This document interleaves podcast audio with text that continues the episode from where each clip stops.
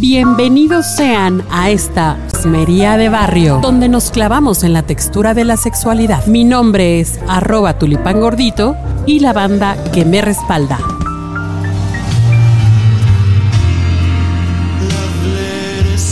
Ay, qué bonita canción eh, y, y muy espiritual. Ay, bueno, viene, viene a colación por, por el tema que vamos a, a tratar, arroba querida adriana.g y también nos acompaña arroba Suri Sanders. Eh, el sexo tántrico. ¿Pero qué es eso? Yo nunca lo había ¿Qué escuchado. sexo? ¡Qué coxa! Pues fíjate que el, censo- el sexo tántrico está basado en lo que le llaman el tantra, una doctrina oriental milenaria que busca la plenitud espiritual. Tiene que ver mucho con la conexión de almas, pero eh, llevarlos a un plano más allá. Incluso hay gente que ni siquiera se toca. Ah, ¿No? caray. No, a ver, no, espérate. O sea, tampoco, tampoco, ¿no? O sea, sí espiritual, pero no, no, no. A ver, Pero un manoseo por ahí a nadie le hace O- daño. no, pero además hay mucho ese estereotipo, mucha cosa, muy, muy, ma- muy mala información al respecto, ¿no? Sí, yo creo que hay que considerar que lo que atiende es la entrega eh, de los cinco sentidos en el momento.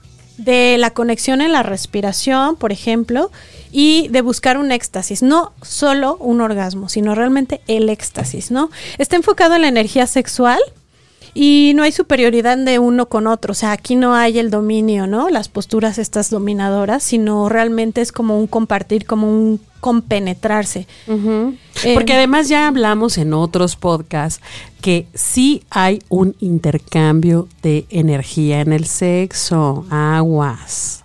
Así es. Eh, una parte fundamental del, tan- del Tantra es aceptarse uno mismo tal y como es. Es más, que uses tus defectos a favor, fíjate qué distinto, ¿no? En vez de solo enfocarme en aquello para lo que soy buena y si se me ve la llantita, entonces uso esta posición donde estoy como estiradita y tal. No, aquí incluso valoras tus defectos y enfocas tu energía en ellos. Es decir, no quiere decir que hagas que se vea todo el tiempo, pues, pero como los asumes, son parte de ti, es un todo.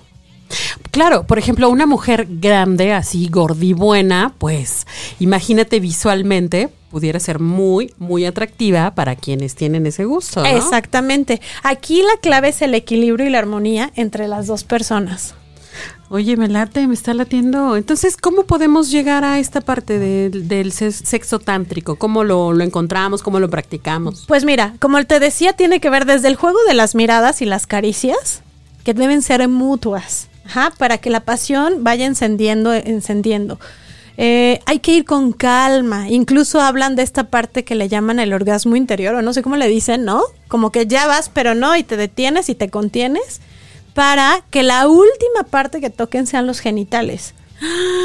O sea, mucho, mucho calentar, mucho tocarse, mucho jugueteo, mucho preámbulo, Mucha mucho juego pre- exploración. mucha exploración, mucho intercambio, mucho, mucha comunicación. Mucha comunicación mm, sin, sin hablar, digamos, pero Wow. sobre todo con sincronía, es decir, que respiramos al mismo tiempo y tal. Oye, está bien bonito, me late. La excitación debe ser progresiva, Ok. ¿ok? Para llegar al orgasmo y como les decía, es muy diferente un orgasmo de coito que un orgasmo tántrico. Y bueno, pues aquí tenemos algunas eh, posiciones que podemos sugerirles.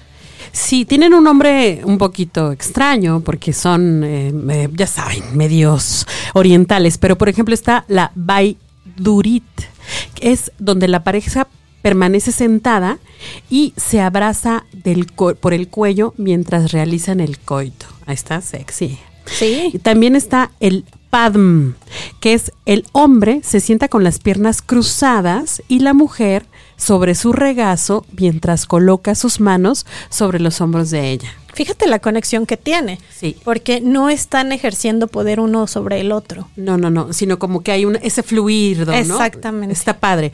Está la upapad, que es que ambos están sentados y ella levanta ligeramente una pierna sosteniéndola con la mano.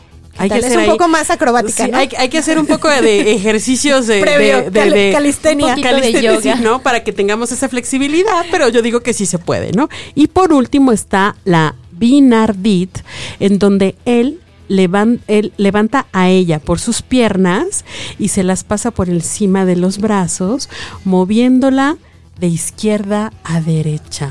¡Uy, qué rico! Imagínate, en todas estas hay una conexión de miradas, porque nunca ninguno está de espaldas, por ejemplo, ¿no? Así es. Están las miradas, está la respiración, está el contacto, no solo nos estamos tocando una parte, sino todo el cuerpo. Así es. Y el ritmo, en este caso ir de izquierda a derecha habla de fluidez y de movimiento. Claro. Ritmo. Pues ya tenemos tarea, ¿no? ¿Cómo ven si las vamos a practicar? Vamos practicándolas y luego platicamos a ver qué tal. A ver qué tan rico se siente.